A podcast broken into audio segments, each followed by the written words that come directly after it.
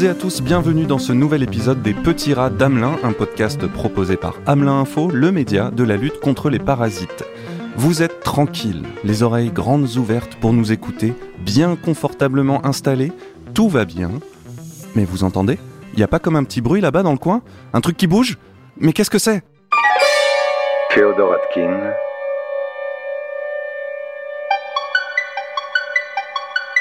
Les envahisseurs.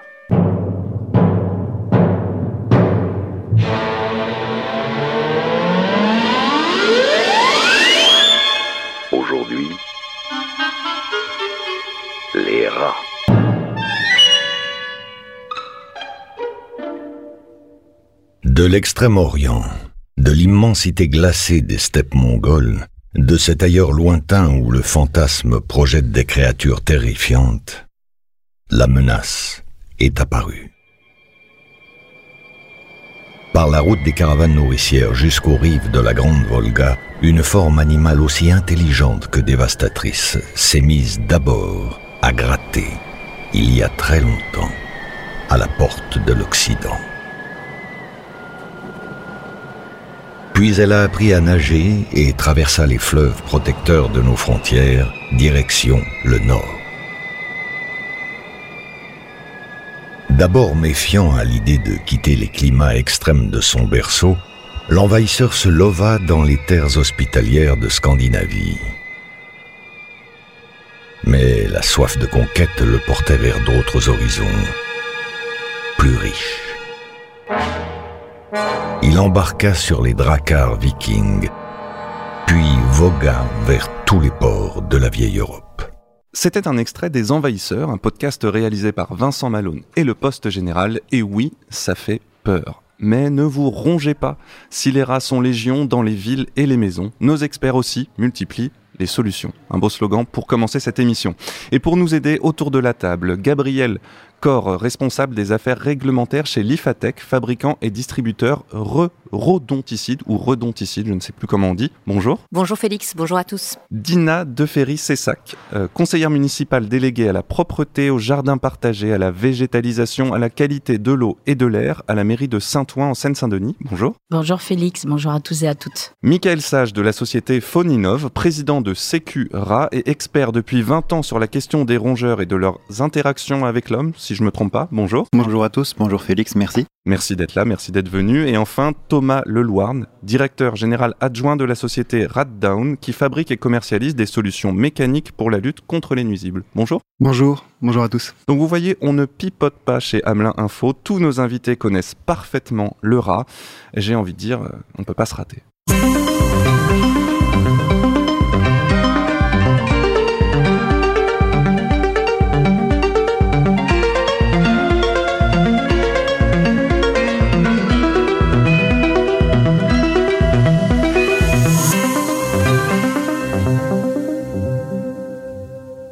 Si nous sommes réunis autour de cette table, c'est qu'il y a un problème. Ce problème tient en trois lettres. R, A, T.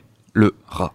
Mais pourquoi? Pourquoi ce rongeur est-il un ennemi? Alors je me tourne pour commencer vers Madame Cessac, élue à la ville de Saint-Ouen, en charge notamment de cette question. Qu'avez-vous à reprocher au rat? Dans votre ville Alors en fait, euh, on a noté une nette prolifération des rats. Un tiers de notre territoire est en construction. Euh, donc, euh, donc voilà, les habitants associent rats à saleté, maladie, etc. Voilà. Donc la prolifération fait que la cohabitation n'est pas harmonieuse. Vous pouvez nous donner euh, des chiffres de prolifération Il y a une multiplication quoi par deux, par trois? Comment vous avez remarqué cette prolifération? Alors on les compte pas en fait. Euh, en vérité, il n'y a pas d'inventaire qui est fait du nombre de rats qui habitent la ville parce qu'ils vivent en souterrain. Euh, mais on a noté comme il y a une multiplication du nombre de chantiers par eu égard aux, projets structurants type euh, village des, athlètes des Jeux Olympiques, euh, grands grand travaux. On a un tiers du territoire qui est en travaux, en construction notamment. Euh, donc les rats remontent à la surface, ce qui est logique, et ils sont visibles en journée et de nuit. On constate des, nuisances, notamment autour des poubelles, des corbeilles de rue. Et voilà, les, les habitants n'aiment pas voir les rats à tort parce que le rat a une utilité en tant qu'élu écologiste. Moi, je suis convaincue de l'utilité du rat et des souris. Euh, d'ailleurs, le mot nuisible, moi, ne me convient pas. Euh, je pense qu'ils sont très utiles et qu'il faudrait revaloriser euh, leur rôle dans notre environnement de façon à avoir une cohabitation harmonieuse. Le, le sujet, en vérité, c'est la prolifération, la multiplication. Le rat s'installe à proximité d'une source de nourriture, moins de 10 mètres. Et nourriture plus eau est égal à beaucoup de rats qui se multiplient très rapidement. C'est la prolifération qui pose problème, plus que le rat en tant que tel. Très bien, alors comme ça on met les pieds dans le plat tout de suite. Effectivement, il y a un gros débat autour de, de la lutte contre les rats. Et d'ailleurs, c'est intéressant parce que ça se pose moins avec d'autres nuisibles. Effectivement, faut-il lutter contre le rat? Faut-il lutter plus contre la prolifération? Comment lutter contre le rat tout en respectant euh, la nature, l'environnement et cette espèce qu'on va déranger en construisant et qui ressort et qu'ensuite on cherche à euh, supprimer? Pour comprendre le problème encore, je vais m'adresser à Michael Sage, expert donc en rongeur. Vous connaissez parfaitement hein, le rongeur, le rat notamment son interaction avec l'homme et peut-être les répercussions sur la santé. Quand on parle du rat déjà, de quel rongeur on parle exactement là, en ce qui nous concerne? Alors en effet, on peut parler éventuellement de deux espèces de rats, en tout cas euh, de muridés qui sont présents en Europe de l'Ouest, le rat brun, euh, le rat dont on parle principalement en ville, et puis éventuellement le rat noir aussi, le rat des. Euh, alors les deux espèces euh, arrivent parfois à cohabiter. La distinction entre entre ces deux espèces n'est pas toujours évidente, même pour les spécialistes, euh, parce que souvent on voit un rat qui passe et euh, alors il est plus noir, il est plus brun, oui, mais manque de peau. En fait, on a des rats noirs morph frugivorus qui ont un pelage brun. Donc, euh, donc on se retrouve un petit peu coincé des fois euh, pour identifier l'espèce. La majorité, dans la majorité des cas, euh, on est sur du rat brun en ville, rat sur mulot, rat d'égout, euh, qui cherche des habitats plutôt euh, souterrains, euh, à proximité de milieux humides. donc en effet, on le dérange quand on quand on a des des, des zones de travaux, construction d'une d'une nouvelle ligne de, de communication de métro ou ou des des nouveaux bâtiments et, et cette espèce là dont on parle. Ouais. D'accord, donc plutôt rat brun sur mulot. Qu'est-ce qui le rend dangereux Michael? Dangereux, euh, ça dépend où en fait. Voilà. Euh, pour moi, voir des rats, euh, voire même voir des rats en ville, c'est pas toujours un problème. Il euh, y a des endroits où ils me dérangent pas, ou en tout cas il me dérange beaucoup moins, euh, à proximité d'aires de jeu de, pour les enfants par exemple, euh, ou alors dans une usine de fabrication de d'aliments de, pour euh, de lait infantile, euh, là on, on, a une nécessité absolue euh, d'être à zéro rongeur. Ou dans une usine Buitoni par exemple. Par exemple, on est en plein dans cette actualité. donc là on est nécessité absolue d'avoir zéro rongeur, mais dans l'usine, mais aussi dans la chaîne d'approvisionnement, ce qui est pas toujours évident. et, et après par contre, à d'autres endroits, euh, on peut se permettre de tolérer leur présence. En effet, ils ont un rôle écologique, ils ont une utilité euh, également euh, du point de vue écologique. Et je rejoins tout à fait cette discussion sur euh, nuisible. En écologie, euh, on a du mal à définir si un animal est nuisible. On parle maintenant plus facilement d'espèces susceptibles d'occasionner des dégâts, dont le rat ne fait pas partie. En tout cas, réglementairement, il n'est pas classé dans cette liste-là. Et, et, du coup, en termes de toxicité, quand on dit qu'il ne faut pas qu'il soit présent dans une usine alimentaire, par exemple, c'est parce qu'il peut transmettre des maladies via ses excréments, via je sais pas, des, sa salive ou je sais pas quoi? Oui, principalement les excréments, euh, les fesses, l'urine.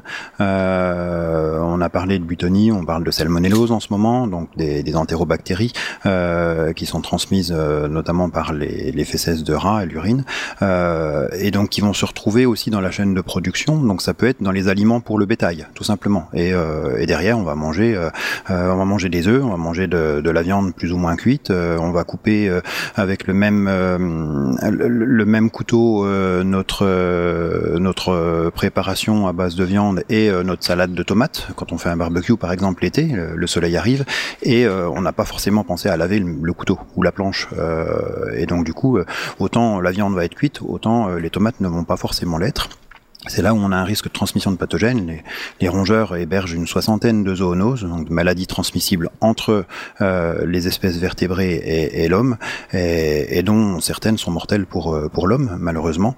Euh, bien sûr, leptospirose, salmonellose, en tout ça, tout ce qui est autour de parasites, virus et bactéries. Ok, donc on retient bien laver les couteaux après avoir coupé la viande. Mais c'est vrai, c'est pas bête. Moi, j'y avais jamais pensé.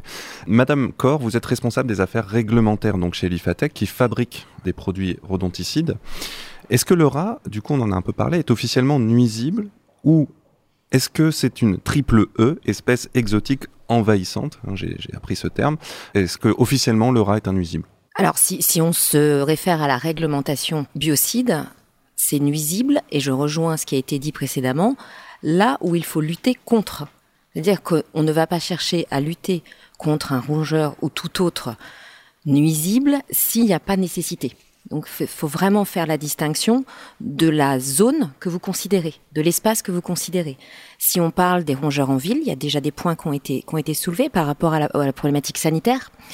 On pourrait aussi ajouter la problématique sanitaire à celle humaine, on peut ajouter celle animale.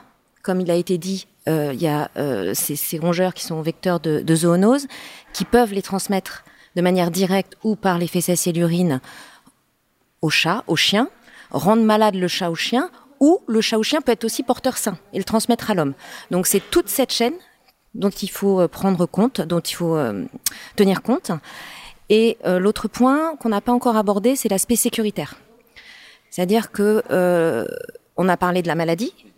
Il faut aussi ajouter que le, rat, comme la souris, peuvent provoquer des dégâts sur des isolements, sur des câbles électriques, un certain nombre euh, des incendies, euh, alors le chiffre n'est pas évident à établir, mais on est au-delà de 10%, des, incendies euh, non criminels sont liés à des dégâts provoqués par des rongeurs.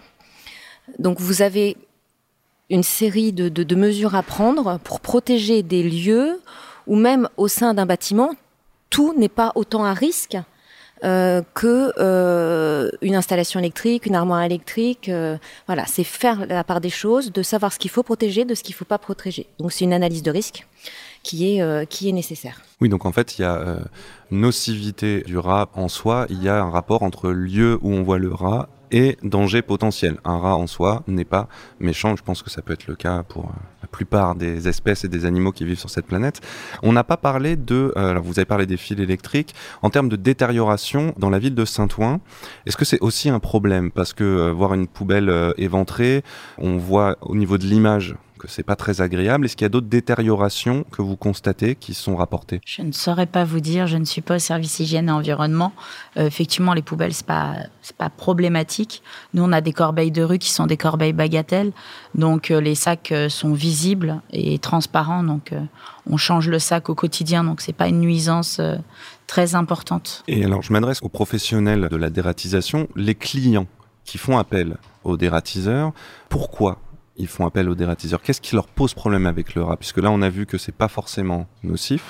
Eux, c'est quoi? C'est plutôt dans la culture de se dire il y a un rat, ça va pas? Euh, Thomas Leloir. oui. oui, euh, il y a forcément le, le fait de se dire euh, il y a un rat ou la présence de rats ou de crottes et ça va pas, mais euh, effectivement, on a parlé d'enjeux sanitaires où là, par exemple, dans une entreprise qui, qui travaille l'alimentaire euh, ou qui le stocke, euh, on a euh, le, risque que les, rongeurs puissent être, comment dire, partie prenante entre guillemets négativement dans la, chaîne de fabrication ou dans le fait de, s'attaquer directement aux produits qui sont stockés, que ce soit en stockage matière première ou produits finis.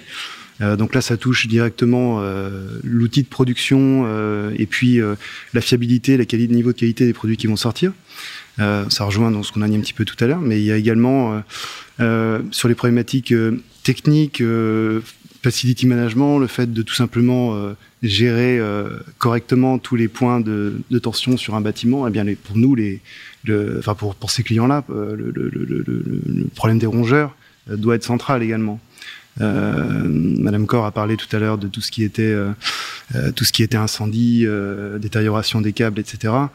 Euh, ça nous est arrivé de travailler beaucoup avec euh, EDF, RTE notamment euh, sur la protection de cette fois-ci de bâtiments relais en sortie de, de, de centrales d'abaissement de tension, euh, où là ça peut être des pans entiers de villes ou de villages euh, qui se retrouvent euh, déconnectés d'électricité en fait pour des problématiques de, rongeurs. Oui, il y, a, eu un accident de train il y a 7-8 ans maintenant qui, est lié à, un dégât de rongeurs dans, un, dans une armoire électrique, euh, donc un problème d'aiguillage qui s'en est, est suivi.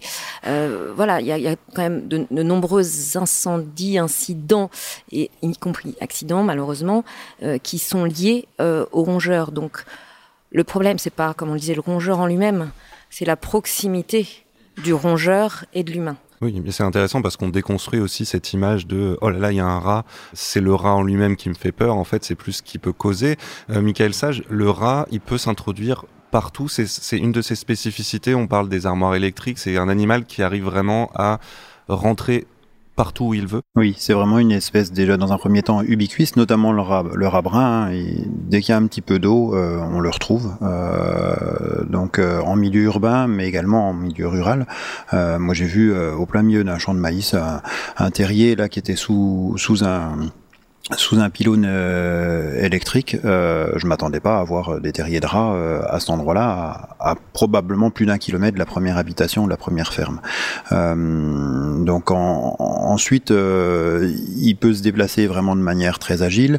Euh, il creuse, il grignote, il ronge, euh, il ronge y compris les, le béton de mauvaise qualité. Euh, donc ça veut dire quand on quand on est amené à boucher un trou pour ne pas que le, le rat repasse à cet endroit-là, il va falloir le faire avec une solution qui est euh, qui est durable, euh, qui est euh, qui est vraiment pérenne. Donc quelque chose qui est euh, oui qui est durable et pérenne. Mais pourquoi, par exemple, il s'introduit dans une armoire électrique? C'est un rongeur qui a une curiosité d'aller explorer les espaces? Alors, il peut y avoir, je pense, aussi un, la chaleur dans une armoire électrique, le fait que ce soit quand même un- une zone tranquille, planquée. En général, il n'y a pas de c'est rarement ouvert. Euh, et après, euh, oui, en effet, c'est un rongeur, donc euh, il ronge tout ce qu'il trouve. Il il a même des- l'émail des incisives. Quand on regarde la dureté sur l'échelle de, de euh, en fait, l'émail des incisives est plus dur que la plupart des métaux. Donc, il est capable de ronger du n'importe quel métaux. Euh, il va éventuellement ronger les, gaines euh, et les, le plastique qui entoure les, les, les câbles, avec éventuellement une question qui soulève sur euh, présence d'amidon de maïs ou non. Euh, à Foninov, on a travaillé sur euh, pour des grands constructeurs d'automobiles sur l'attractivité de, plastique dans les moteurs, notamment.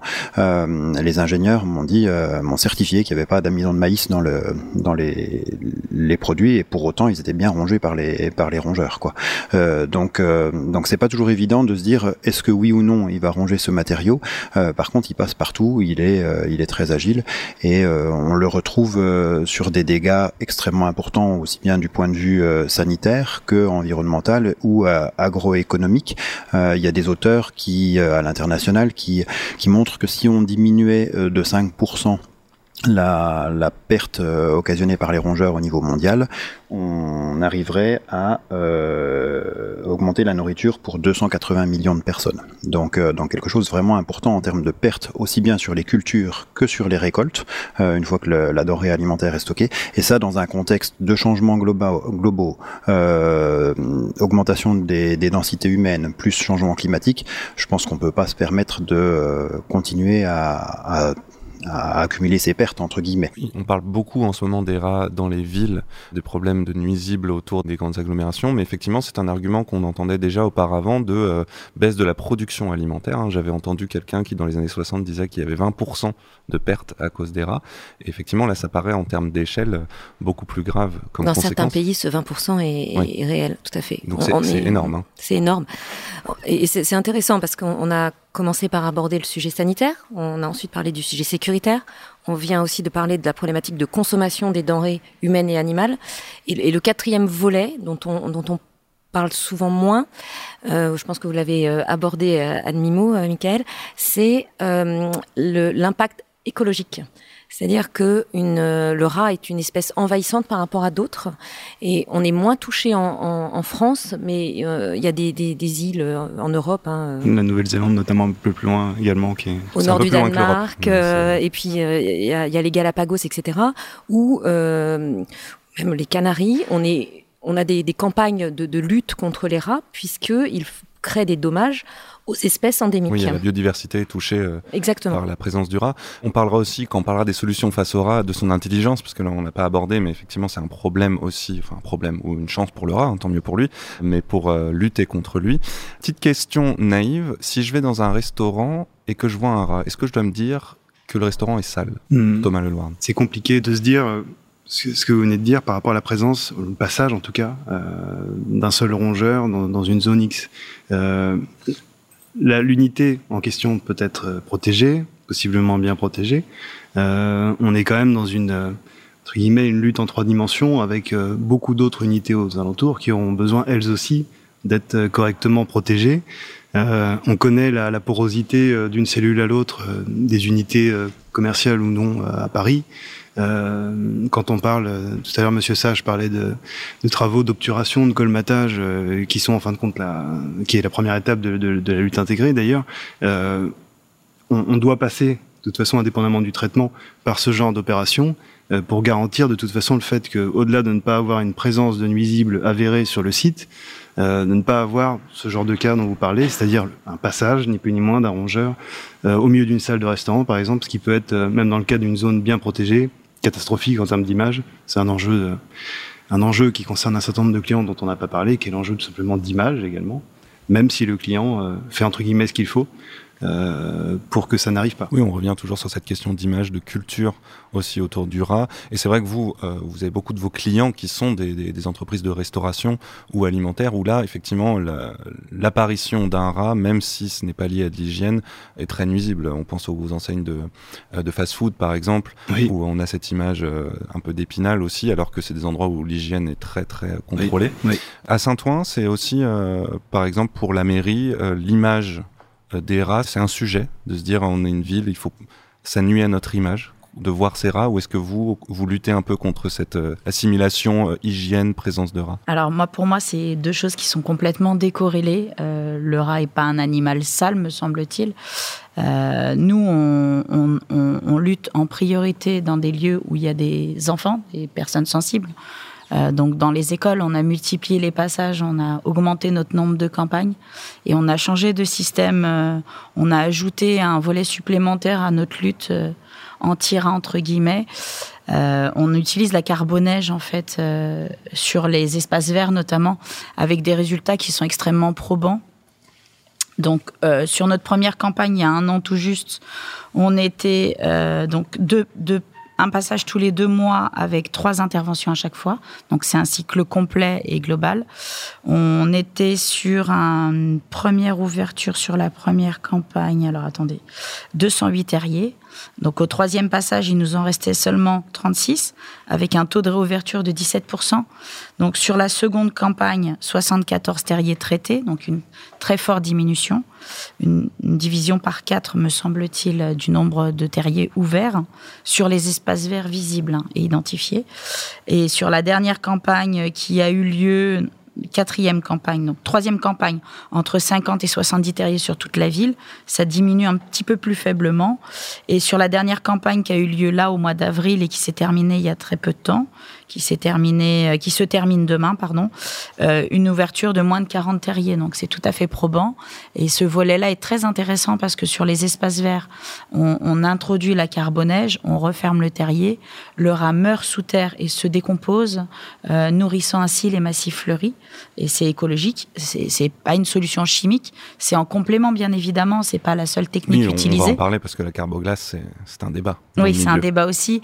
Mais en tout cas, ça reste moins euh, gênant et possiblement euh, contaminant pour les enfants et les animaux de compagnie, en l'occurrence. Et le rat meurt de façon quasi instantanée, contrairement aux chimiques où, il est, où le rat est tenu d'ingérer une certaine, un certain poids en granulé. On va, on va en discuter dans la deuxième partie dans quelques instants. Merci parce que du coup, on termine sur une note euh, un peu poétique de rat qui meurt pour faire pousser des fleurs. ça nous rappelle effectivement que tout ça est une gestion finalement, euh, surtout en ce moment à notre époque, plus complexe sans doute qu'il y a quelques années, puisqu'on parle beaucoup d'écologie de, et de comment lutter contre quelque chose qui est naturel tout en respectant la nature. Et c'est un peu un enjeu, notamment pour les fabricants, pour les distributeurs, de mêler toutes ces problématiques. On va en parler dans la deuxième partie, puisqu'on a bien vu que les rats étaient là, Hein, qu'ils étaient bien présents dans les villes, dans les campagnes. Plus qu'avant, j'ai pas trop de réponses finalement. Plus qu'avant, ça dépend de si on construit, si on les dérange ou pas. Je pense que c'est un problème qui a l'air d'avoir existé quand même depuis très longtemps. Simplement, maintenant, il y a aussi les réseaux sociaux et des vidéos de rats autour des poubelles. On les voit plus et peut-être que ça alimente plus euh, la, la psychose. Les rats sont là. La lutte va commencer et on va tout de suite examiner, en plus de la carboglace, quels sont les moyens de lutter contre le rongeur.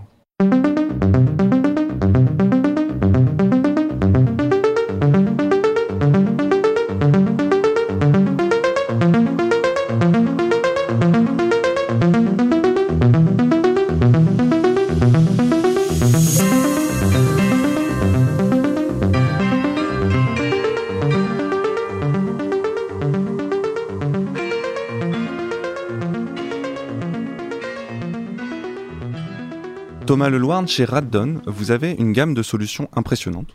Mais moi, je suis un peu à l'ancienne. Si je ressors ma tapette à souris, est-ce que ça fonctionne tout simplement dans ma maison? Oui, aujourd'hui, de toute façon, euh, vous parlez d'une gamme impressionnante, mais notre approche là-dessus, c'est aujourd'hui, on ne peut pas lutter avec un seul outil en fin de compte. Donc ma tapette à souris toute seule, elle, elle sert à rien. Elle aura son utilité, euh, mais dans, dans le cadre d'un protocole de lutte euh, adapté, euh, on parlait tout à l'heure de lutte intégrée, euh, si on respecte euh, tous les, les steps de la lutte intégrée, de toute façon, ça vous fera utiliser un certain nombre de, de, de technologies, d'outils, euh, pour arriver au plus proche du zéro nuisible. Euh, C'est voire- organisa- tout un système qu'il faut mettre en place. en Bien fait. sûr, bien sûr. Ça part par des, des opérations de qu'on pourrait appeler des opérations de bon sens, mais qui dans lesquelles on, on va en fin de compte étudier euh, déjà étudier l'implantation euh, de, de, de, de, tout ce qui peut être mobilier, etc. sur site, repérer les, les points de passage potentiels, fa- faire des opérations de colmatage.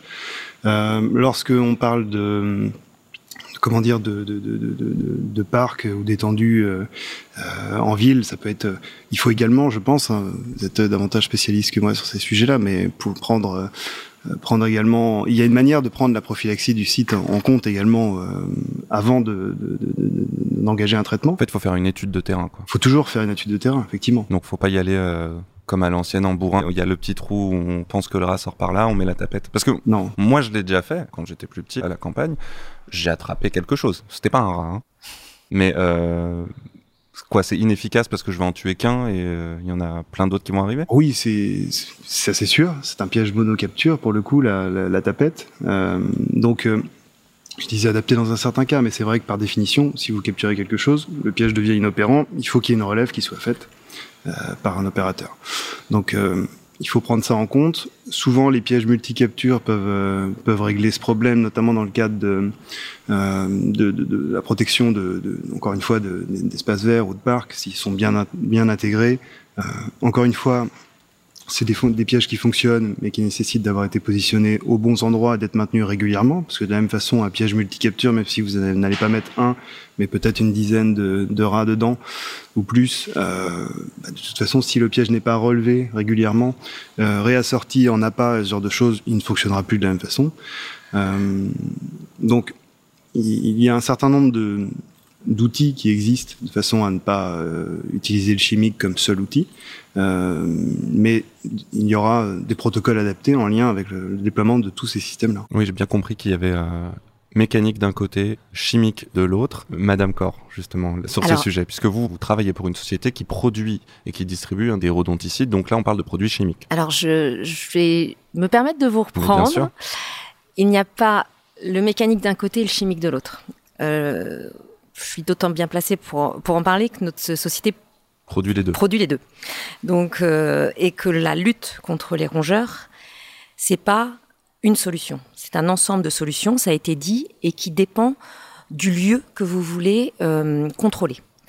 Euh, on parle pas de traitement, on parle plutôt de contrôle, puisque euh, le, but peut être soit d'éviter d'avoir des rongeurs présents, donc là c'est plutôt des mesures de prévention, et puis après bah, des mesures de lutte quand euh, il y a une infestation sont très diverses. Votre tapette à souris, un particulier qui a une souris qui, se trimballe, c'est parfait. Euh, à partir du moment où il arrive à l'attraper, euh, et qu'il et qu'il y en a plus d'autres, parce qu'en général, quand on voit un individu, il y a quand même des suspicions qu'il y en ait euh, beaucoup plus. Ça, je pense que euh, Monsieur Sage en parlerait euh, mieux que moi. Euh, mais, mais voilà, donc la tapette, elle peut fonctionner. Après, voilà, selon le niveau d'infestation et le niveau de contrôle qu'on veut, euh, on a tout un tas de, de- de possibilités de, de méthodes.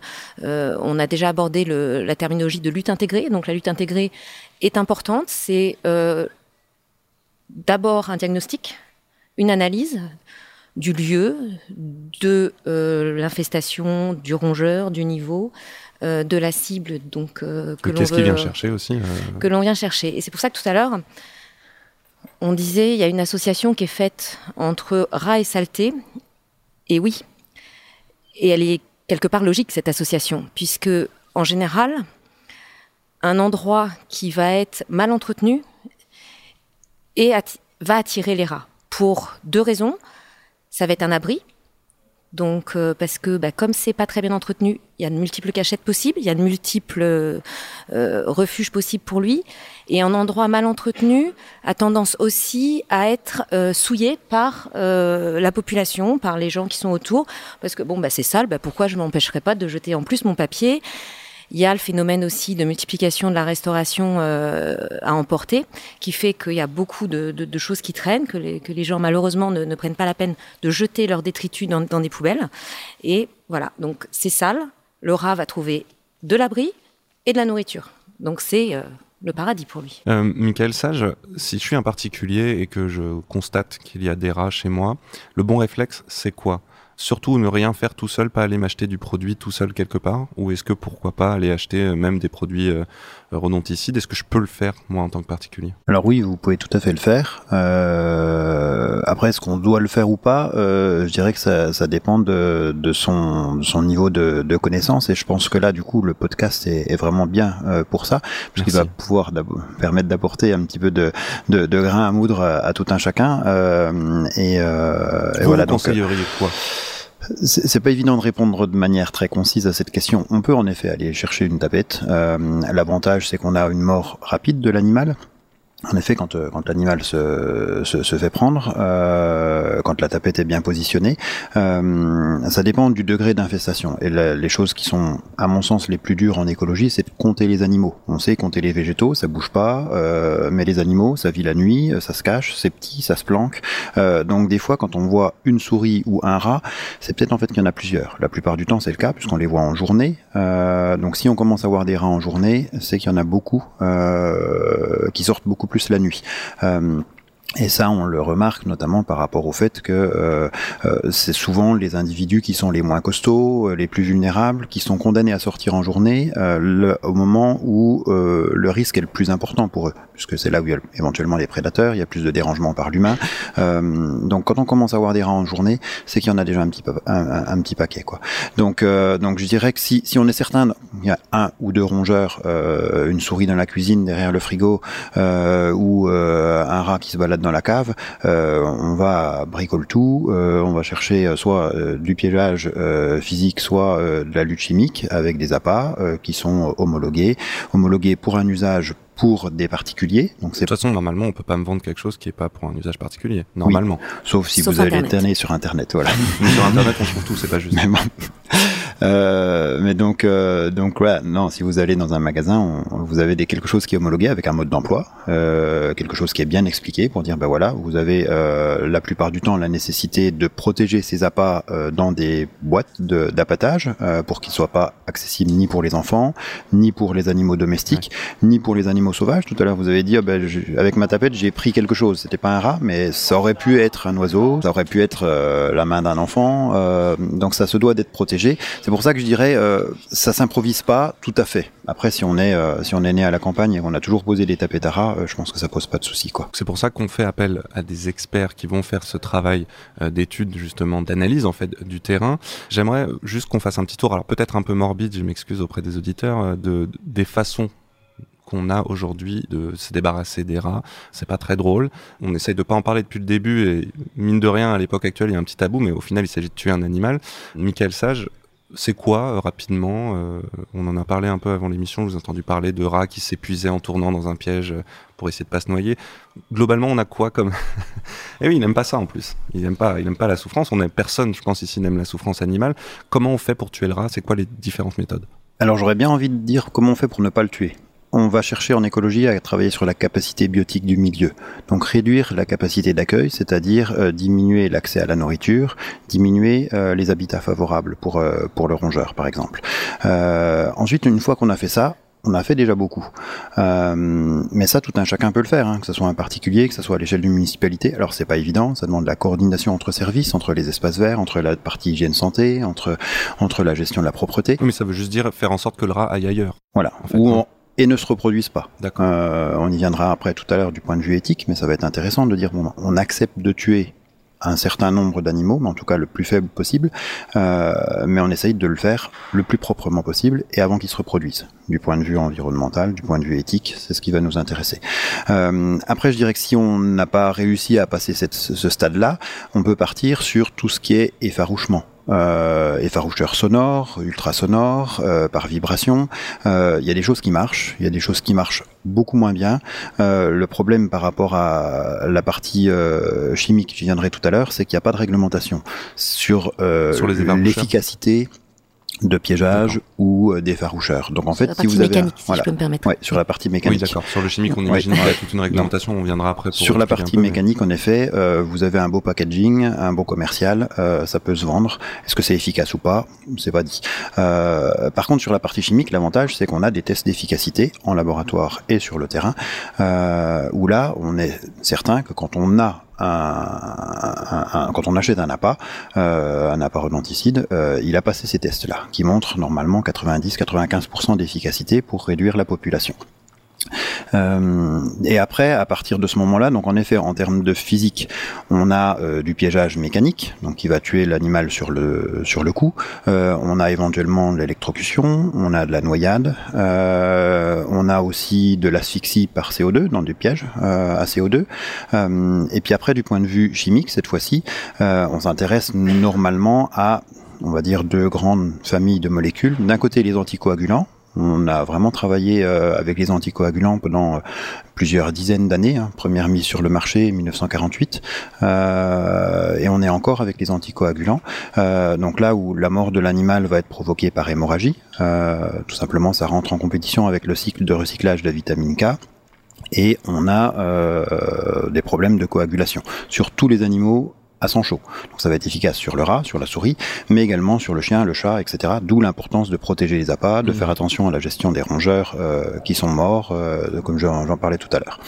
Euh, et puis dernière, euh, dernière chose, euh, éventuellement d'autres substances actives qui vont être plutôt neurotoxiques, convulsivants, euh, où là on va avoir euh, une mort de l'animal plus rapide. Euh, Peut-être avec un peu moins de douleur, pour, enfin, j'ai jamais essayé, mais euh, mais en tout cas plus rapide, ce qui peut être un avantage, mais ce qui peut être aussi un inconvénient, notamment pour le rat, qui lui est néophobe et euh, a nécessité euh, de s'assurer que son congénère n'a pas mangé quelque chose de mal avant de avant de l'ingérer euh, également. Oui, parce que cette notion de néophobie est intéressante. Le rat est intelligent dans le sens où euh, il est capable d'analyser une situation, euh, d'en tirer des, des conséquences et de d'agir en conséquence. Donc, s'il voit un congénère qui meurt en avalant quelque chose, il va se méfier. En fait, c'est ça aussi qui explique pourquoi on utilise des produits donc anticoagulants qui provoquent, bon là c'est pas très drôle non plus, une mort plutôt lente et à retardement en fait. Alors, je préfère l'expression à retardement euh, que lente, euh, puisque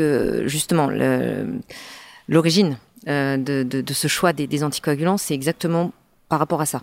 C'est par rapport à la néophobie et à l'aversion, la version alimentaire que, peut avoir le, le rat. Et qu'il ne fasse pas le lien entre ce qu'il a ingéré et la mort. Et surtout que ses congénères ne fassent pas le lien. Puisque le, rat est ultra, intelligent, vit en société, peut communiquer. Donc c'est- vraiment le point euh, important à avoir en tête, c'est que pour lutter contre cet animal-là, il faut de la stratégie. Donc la stratégie, il la faut aussi dans les, dans les appâts. Donc l'appât, euh, bah, il faut qu'il soit appétant et en plus cet effet à retardement euh, permet euh, de euh, d'éviter cette, cette néophobie, cette aversion. Et contrairement à, à, à ce qui est répandu comme idée, le rat ne souffre pas de, du moment de l'ingestion jusqu'à sa mort. C'est important de l'avoir en tête euh, parce que les, les, facteurs de coagulation. Alors, je ne vais pas rentrer dans le technique parce que je pense que on va.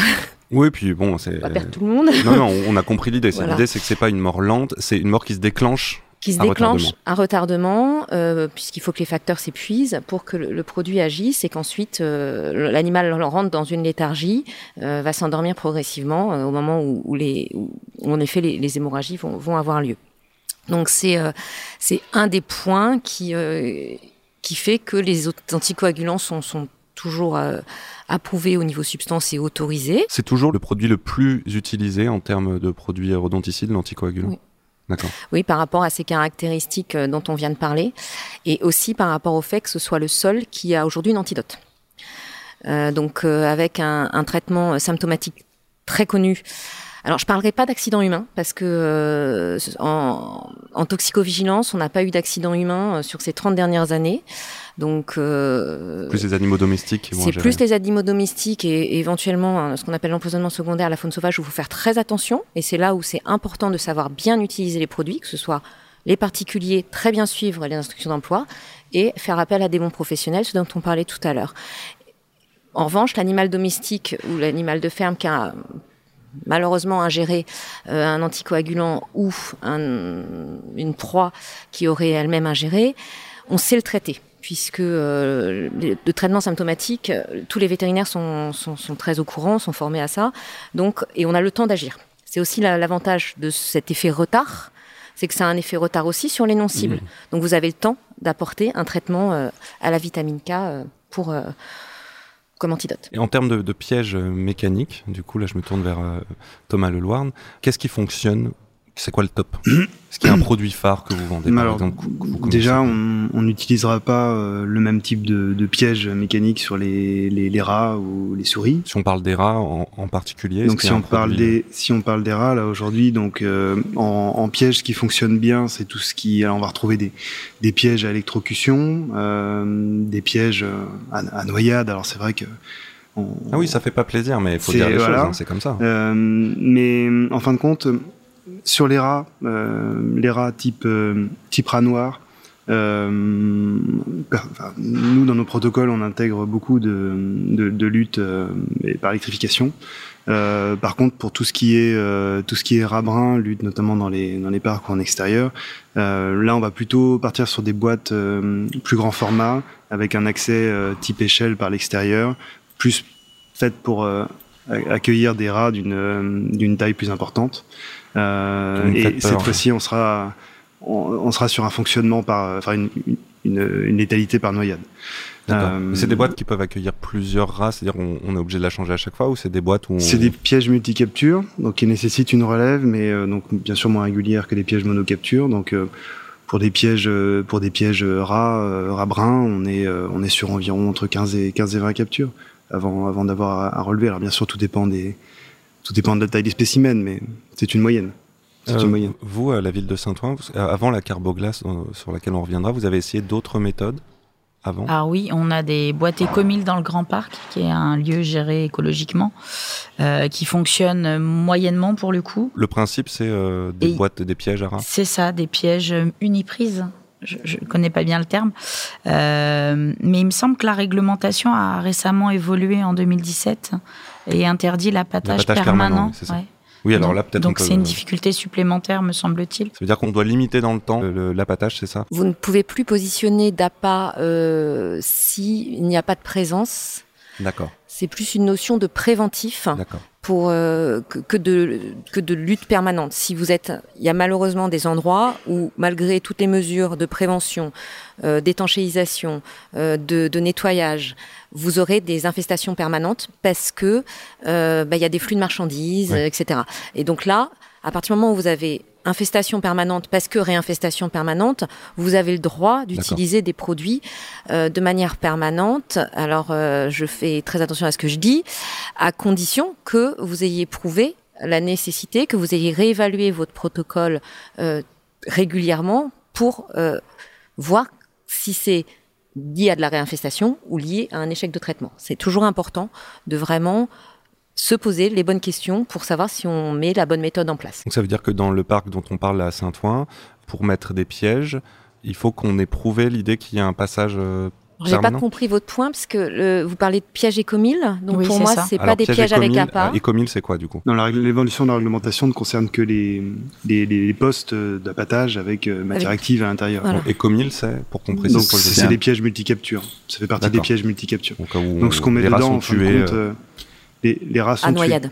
C'est de la noyade, effectivement. Et ça, vous aviez l'air de dire que euh, pour vous, euh, à Saint-Ouen, l'efficacité vous satisfaisait pas N'était pas prouvé. D'accord. Euh, ce qui est très important, on en parlait un tout petit peu au début dans le cadre de la lutte, parce qu'on fait là, là, on passe souvent de l'un à l'autre dans, notre échange, mais pour moi, c'est vraiment deux protocoles différents. quand je dis deux protocoles différents, c'est dans la manière dont on maintient le, le dispositif. Euh, c'est-à-dire que dans le cadre d'une lutte euh, par, par AVK. on, va, on va ouvrir la boîte, on va vérifier s'il y a eu consommation, faire un relevé et puis éventuellement changer la pâte, etc. Euh, dans le cas d'une boîte de capture, bon, même si on n'utilise pas d'appât chimique, hein, on va quand même utiliser euh, des appâts qui vont permettre euh, d'attirer le nuisible à l'intérieur de cette boîte, appâts qui sont doublement importants si on a une concurrence alimentaire forte ou tout simplement la présence d'autres choses aux alentours qui, peuvent dérouter le, le, nuisible de ces boîtes. Donc euh, il y a un travail très important du prestataire, même s'il n'y a pas de prise euh, à l'instant T dans le, la boîte, de rendre à nouveau à chaque passage la boîte d'autant plus appétente, d'autant plus qu'il y a une néophobie très importante, on en parlait tout à l'heure, qui veut dire qu'il faut s'attendre de toute façon dans les premières semaines, on parle de à ne rien capturer, ce qui est normal.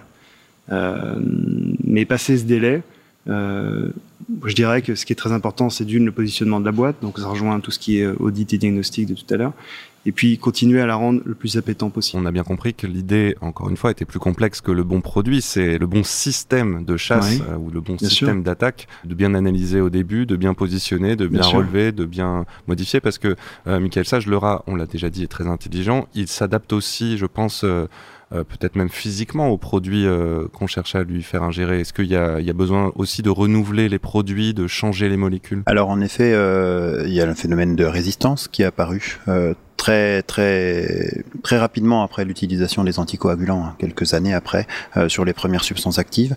Donc en fait, ça a été la course à l'armement. les industriels ont développé des substances actives de plus en plus puissantes pour euh, pour partir sur euh, contrer cette, cette résistance, euh, une résistance qui vient simplement d'une sélection de souches par qui présente une mutation.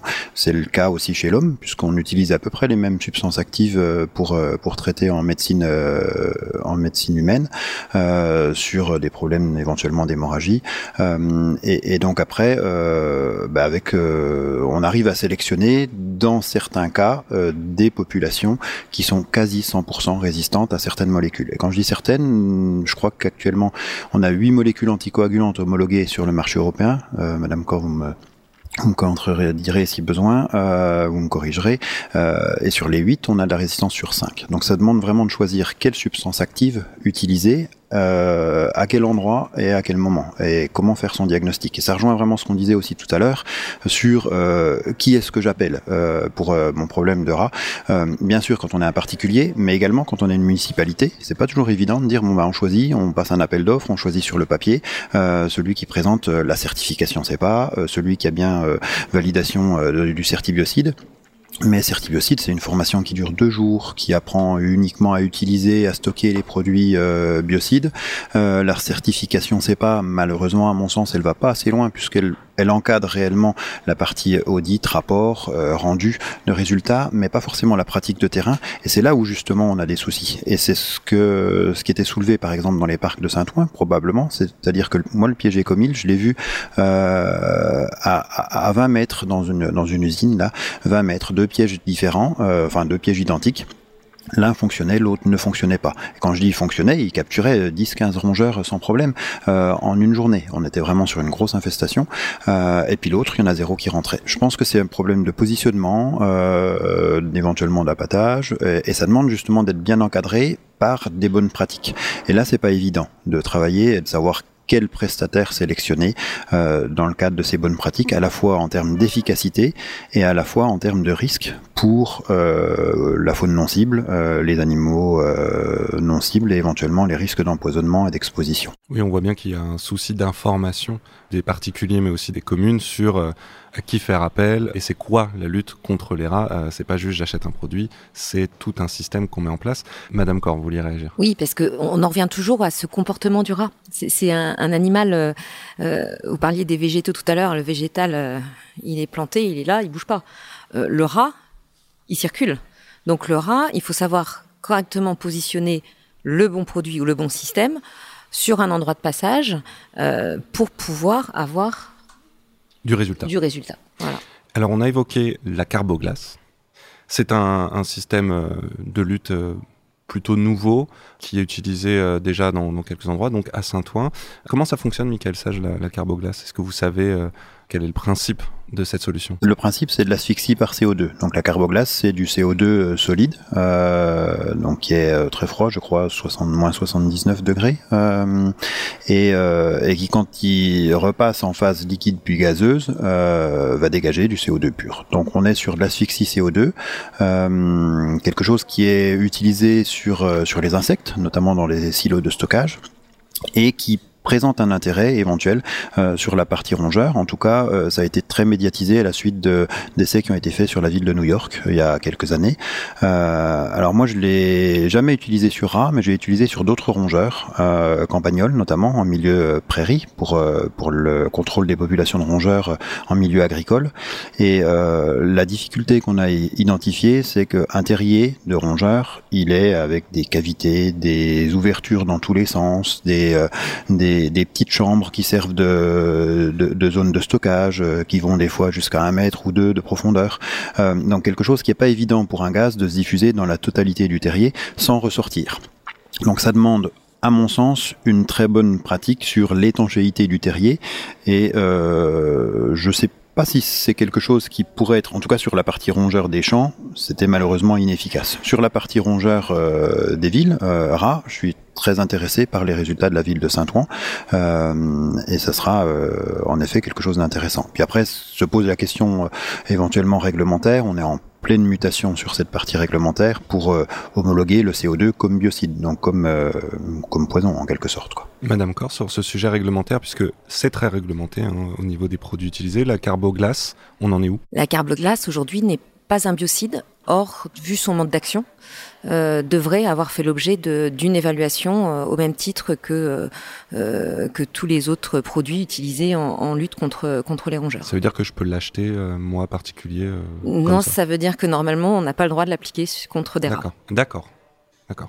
Voilà. Euh, du coup, à Saint-Ouen, est-ce qu'on avait cette information? Comment c'est géré cet, Alors, cet nous, aspect en fait, on s'est rapproché de l'arrondissement du 17e arrondissement, qui est un qui peu est en pionnier pointe, en la hein, ouais. matière. Justement, eux, ils sont rendus à New York pour échanger autour de leur méthode, euh, qui, me semble-t-il, a fait, leur, a fait ses preuves. Alors, il y a faire ses preuves en termes d'essai, euh, et à faire ses preuves en termes d'évaluation et d'approbation, puisque aujourd'hui euh, la réglementation euh, européenne, euh, puisque la, la, réglementation française suit la réglementation européenne, hein, c'est une, une, réglementation harmonisée, euh, doit comporte deux volets pour simplifier l'approbation de la substance active dans un premier temps, et ensuite l'approbation de, des produits euh, utilisés par le professionnel, le particulier. Et ça, c'est un processus euh, qui, qui, est très établi, avec euh, toutes les évaluations de risque, que ce soit euh, pour la santé humaine, animale, comme pour l'environnement, le, le, devenir du produit dans l'environnement. Et il y a aussi la partie efficacité qui doit, qui doit être évaluée, puisque ça a été dit tout à l'heure, aujourd'hui, on en est à un seuil qui est à 90% d'efficacité pour, euh, pour pouvoir passer euh, euh, les, les, niveaux d'approbation, autorisation. Voilà pour ces, ces produits-là, puisque le CO2 fait partie très clairement des, des, substances actives dont le mode d'action est couvert par la réglementation biocide. Ce choix de la carboglace à Saint-Ouen, euh, est-ce que c'est l'aspect efficacité qui a guidé votre choix? Quels sont les, les Pas aspects seulement l'efficacité, donc l'efficacité au vu de nombre de rouvertures de terriers sur des îlots végétalisés qui, je le rappelle, ont très peu de profondeur. Il hein, faut, faut, bien le rappeler. On ne parle pas de parcs étendus avec euh, des mètres de terre souterraine. On parle d'îlots végétalisés sur dalles a priori béton avec euh, plusieurs centimètres de pleine terre. On a affaire à des cavités qui sont voilà, moindres donc, que celles qu'on trouve pour, les, pour traiter l'efficacité sur les terriers est tout à fait probante, au nombre de réouvertures mmh. notamment et en fin de campagne, on peut, on peut en attester. Euh, c'est surtout un produit complètement naturel. Moi, c'est ce qui a guidé euh, notre choix, en fait. Euh, parce que quand ça se disperse, ça, ça, ne crée pas, ça ne crée pas de désordre dans la nature. C'est complètement absorbé. Enfin, L'idée, c'était d'avoir un. C'est un produit entièrement naturel. Il, Alors la carboglace, on peut pas dire que ce soit naturel puisque c'est produit. Ensuite, le CO2 fait partie des éléments euh, de notre environnement. Donc, euh, en effet, on, et c'est pour ça entre autres que le CO2 est approuvé pour euh, des usages euh, particulier en biocide. Bon, sur la partie euh, rodonticide, il est approuvé euh, uniquement euh, sur souris et, euh, dans des conditions très particulières à, à ce jour, euh, dans des cartouches en fait. Donc, euh, donc voilà, c'est ce produit-là, cette substance-là est approuvée. La carboglace en elle-même ne l'est pas, Euh, puisque la carboglace, c'est pas le CO2. Mais C'est la forme que- dans laquelle Oui. elle est, avec en plus un danger au niveau de la manipulation et du transport. Donc, euh, J'imagine que tout ça est aussi en train de se mettre en place, que euh, c'est aussi des sujets où il y a des réflexions qui sont menées, où des décisions vont être prises euh, d'autorisation, d'interdiction. Là, visiblement, il y a un flou puisque euh, on peut l'utiliser. Alors, pour moi, il n'y a pas de flou, très, très honnêtement. Hein, euh, ça, c'est la, la responsable réglementaire qui parle. Euh, la réglementation est très claire. hein, on doit utiliser un, un produit qui est approuvé pour l'usage. Euh, donc, euh, donc, il n'y a pas de flou. En revanche, il y a eu des volontés de, se diriger vers ce genre de, de substances et de produits. Après, faut-il que quelqu'un euh, fasse le nécessaire, c'est-à-dire monte un dossier, fasse toutes les études qui sont qui sont requises, qui présentent ce dossier aux autorités et qui est qui est le processus d'évaluation et d'approbation euh, ensuite. On voit bien, et c'est un, des sujets sur la lutte contre les nuisibles en général, hein, et pas que sur le rat, mais peut-être particulièrement sur le rat, qu'il y a beaucoup de solutions qui existent. Moi, je me suis baladé sur euh, les sites internet, notamment sur les sites euh, de vos entreprises. Il y a beaucoup, beaucoup de choses. C'est vrai que quand on est face à toutes ces solutions, on peut être un peu perdu. Donc, ce qu'il en ressort de notre discussion, c'est évidemment de se faire accompagner. Dans l'idée, c'est quand même de pas choisir n'importe quoi et surtout de pas le faire n'importe comment. J'imagine que c'est surtout ça l'important, plus que le produit en lui-même, même s'il y a des débats, et on voit bien que la carboglace, c'est un débat actuel. Euh, il y a beaucoup d'enjeux sur l'efficacité, il y a des enjeux aussi de, réglementation, mais on voit qu'à Saint-Ouen, c'est le choix qui a été fait, et c'est pas qu'à Saint-Ouen, hein, dans d'autres villes également. À Lyon, j'ai vu qu'on chassait les ragondins à l'arc. J'ai pris cet exemple de Lyon parce que j'ai lu ça À hier dans le Saint-Ouen journal. aussi. Ah oui, bah à Saint-Ouen aussi du coup. Pourquoi pas les rats Et pourquoi on n'utilise pas pour les rats cette méthode de furet que j'ai vu aussi passer? Euh, Est-ce que c'est pas du tout efficace? Est-ce que alors Ah vous bah dites, non, mon Dieu, en termes de souffrance animale, c'est juste inhumain. Bah, c'est faire de la chasse à court. Enfin, moi, je suis désolée, en tant qu'élu écologiste, pour moi, de toute façon, c'est de l'ordre du gadget, ce type de lutte. Euh, C'est mobiliser beaucoup de moyens pour assez peu d'efficacité. Pour les autres, en termes d'efficacité, euh, Michael Sage, le furet, vous l'avez euh, pu évaluer ça- cette solution? Alors, ce qu'il y a de sûr, c'est que la prédation est intéressante. Alors, la prédation sur rat euh, en milieu urbain, elle n'est pas, elle est pas forcément euh, évidente, mais euh, ça fait partie des outils, euh, notamment en milieu agricole. Milieu Euh, agricole, euh, le furet, euh, précisément Non, non, non, les, les prédateurs naturels. Euh, mais donc du coup, le furet est remplacé par l'hermine, par exemple, en milieu agricole.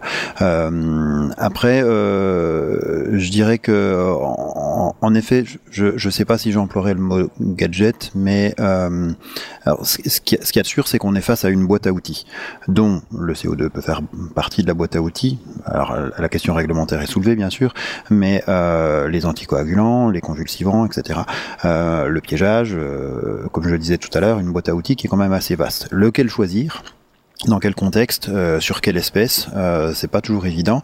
Le furet, je dirais que ça, me semble être quand même relativement limité en termes d'efficacité. Je parle pas forcément du parti, de la partie éthique, mais en, en termes d'efficacité, on va être sur une zone qui est très restreinte, qui demande beaucoup de moyens en effet. Quoi. Alors très bien, on a un peu empiété sur la troisième partie, donc je propose tout de suite que, après avoir vu ce panel de solutions, on se pose quelques questions éthiques rapidement, parce qu'on a déjà passé beaucoup de temps.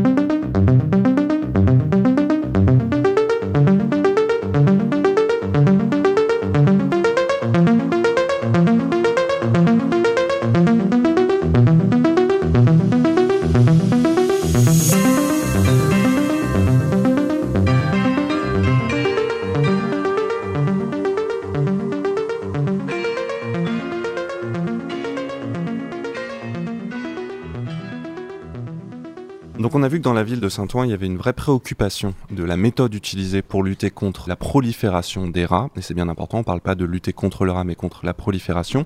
Est-ce que euh, chez les particuliers, cette sensibilité à la souffrance animale est de plus en plus présente? Est-ce que par exemple pour vous, Madame Cor, c'est une question qui est interrogée sur même la manière dont vous peut-être vous marketez les produits, sur euh, la manière dont, vous les présentez? Alors c'est un, un, sujet euh, qui fait partie de l'actualité. Euh, donc forcément, on s'en occupe.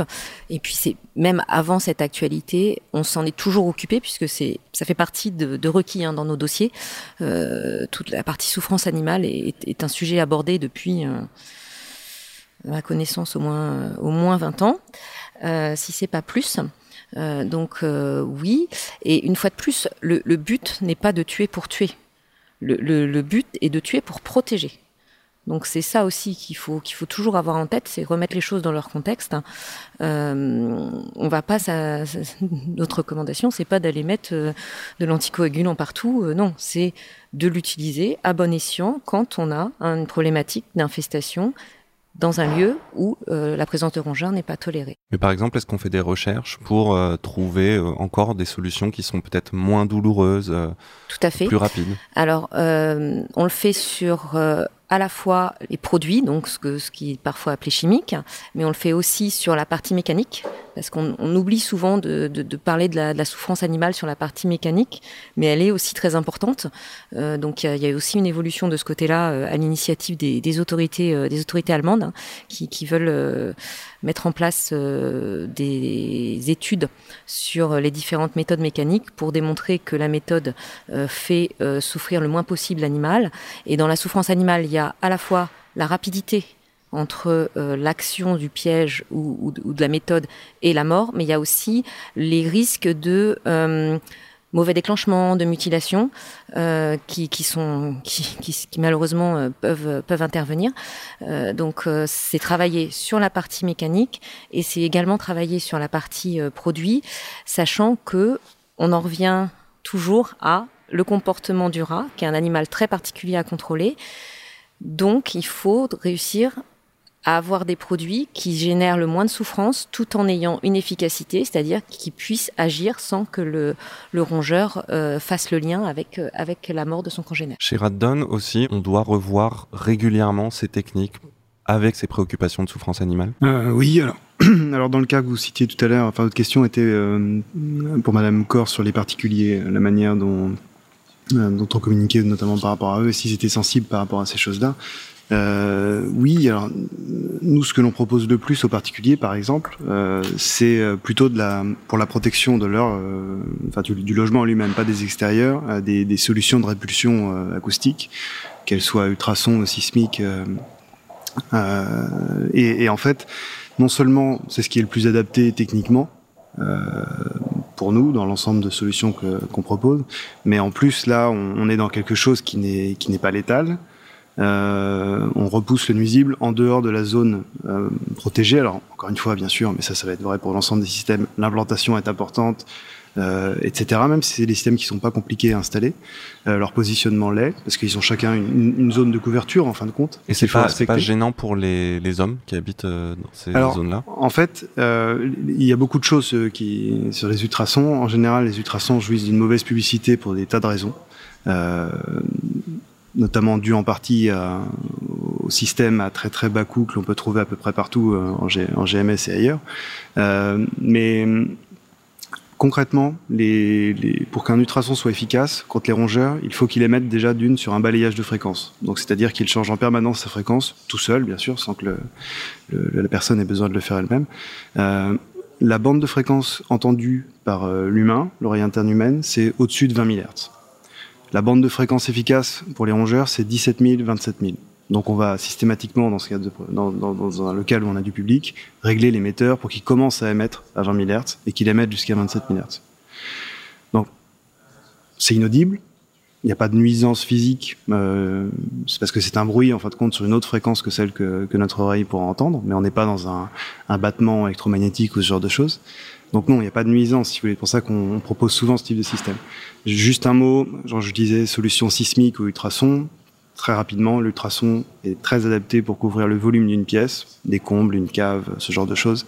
Euh, le sismique sera très adapté pour repousser les rongeurs de l'intérieur des cloisons, là où l'ultrason n'aura aucune action en fin de compte. Euh, Michael Sage, par rapport à la souffrance animale, vous qui travaillez sur ces rongeurs depuis longtemps, vous avez une solution miracle pour euh, faire avec sans faire mal En tout cas, cette question se doit d'être posée. Euh, la, profession ne peut plus travailler euh, sans, sans s'interroger sur euh, sur cet acte de mort quoi. On le dit on le dit depuis plusieurs années, on le prépare quand même de plus en plus les formes au cours de formation euh, les, professionnels de la dératisation euh, à, faire le meilleur travail possible. Euh, le souci, c'est que la solution idéale n'existe à mon sens pas. Si, la solution idéale, c'est de réduire l'habitat, de réduire la capacité biotique du milieu, et, euh, donc aussi de détecter l'arrivée du premier rongeur. C'est là où la partie technologie va nous aider, euh, nous aide déjà et nous aidera encore plus dans l'avenir, euh, parce qu'à partir du moment où on intervient pour le premier rongeur, on peut se permettre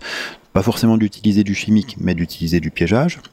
En, cas de faible infestation, on a plus de résultats.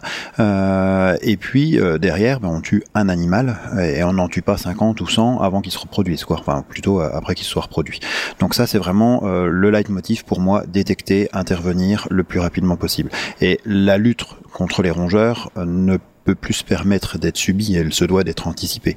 Mais on revient à la gestion d'un virus informatique, la virus l'humain également, euh, on se doit de l'anticiper. C'est pas toujours évident, euh, mais on y travaille. À Saint-Ouen, la question s'est posée de lutter ou pas contre la présence des rats dans le sens où est-ce qu'il y a certaines personnes, certaines associations, peut-être même vous-même, qui vous êtes posé la question de est-ce qu'on finalement on les laisse pas tranquilles ces rats? Et ah. on n'essaye pas d'aménager autrement pour les laisser tranquilles On, on s'est posé la question effectivement en tant qu'écologiste, mais euh, pas que.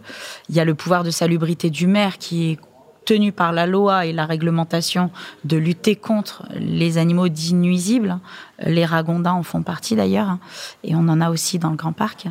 Euh, mais moi, ce que je vais retenir en fait de ce podcast, c'est qu'il faut qu'on intervienne bien en amont. Et je suis aussi conseillère municipale à la propreté. Et effectivement, les systèmes anti-rats liés à la propreté, aux, aux, aux, incivilités surtout, parce que le rat ne s'installe qu'à proximité d'une source de nourriture. Il ne se reproduit que s'il y a de la nourriture et de l'eau. C'est ce qu'il faut retenir en fait de ce podcast. Donc, il faut éviter euh, qu'en ville, on soit en capacité d'éviter les incivilités, jet de nourriture au sol notamment, et le phénomène des nourrisseurs. Donc ça, c'est les deux points. Euh, de, de, de, mettre en place des poubelles un peu plus étanches au. La ville de Paris commence à se doter de poubelles en métal qui sont moins facilement... Euh, oui, accessible pour les rats. Accessible pour les rats, tout à fait. Euh, moi, je crois peu en colonnes, aux colonnes souterraines, parce que les rats s'installent juste en dessous.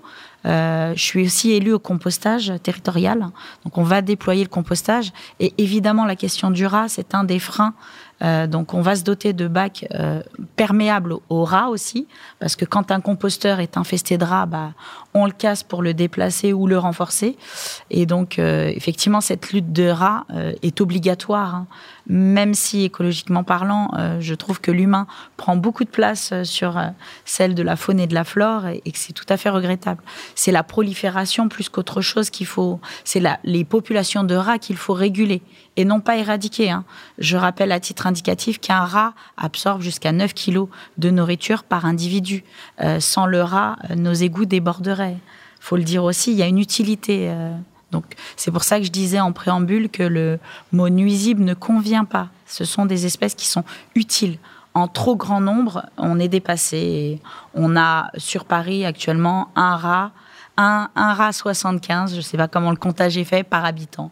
Voilà, donc. Euh... De toute façon, pour vous mettre euh, tous d'accord, euh, déjà, ce qui est intéressant, c'est qu'on est tous concernés par la souffrance animale et que ce soit pour des raisons plus éthiques ou plus efficaces, en fait, le rat, on ne peut pas s'en débarrasser. Il est là et il va se déployer là où on ne fait pas attention à ne pas créer les causes de son déploiement. Donc, effectivement, on a bien compris que, en fait, le but, c'est pas de tuer le rat, c'est de faire en sorte qu'il s'installe pas ici. Et peut-être que les outils technologiques, parce que j'ai vu aussi qu'il y avait beaucoup d'outils de détection, de monitoring, euh, vont nous aider effectivement à prendre le problème plus en amont, pour ne pas avoir à faire ce que personne n'a envie de faire autour de la table, c'est-à-dire tuer ce pauvre rongeur qu'on a appris à découvrir un petit peu avec vous aujourd'hui. On va s'arrêter là. On va laisser respirer un peu tous les rats qui nous écoutent et qui tremblent depuis euh, de longues minutes. Je remercie beaucoup tous nos invités qui ont pris le temps de venir jusqu'au studio et de partager leur expérience avec nous. Merci beaucoup à vous tous, c'était très intéressant. J'espère que vous avez appris beaucoup de choses en nous écoutant. Merci au poste général et à Vincent Malone de nous avoir accueillis et de réaliser ce podcast. Vous trouverez sur le site du poste général tout un tas de programmes très intéressants et notamment Les Envahisseurs, donc qui racontent de manière un peu plus littéraire et euh, presque un peu, euh, un peu inventive et un peu flippante aussi, l'invasion des rats, des punaises de lit, de la mérule. Et bien sûr, Amelin Info, qui crée ce podcast et qui vous attend sur son site internet pour d'autres articles consacrés généralement à la lutte anti-nuisible. Merci de nous avoir écoutés et à bientôt pour un nouvel épisode. Salut Merci, au revoir. Merci, au revoir. Au revoir. C'était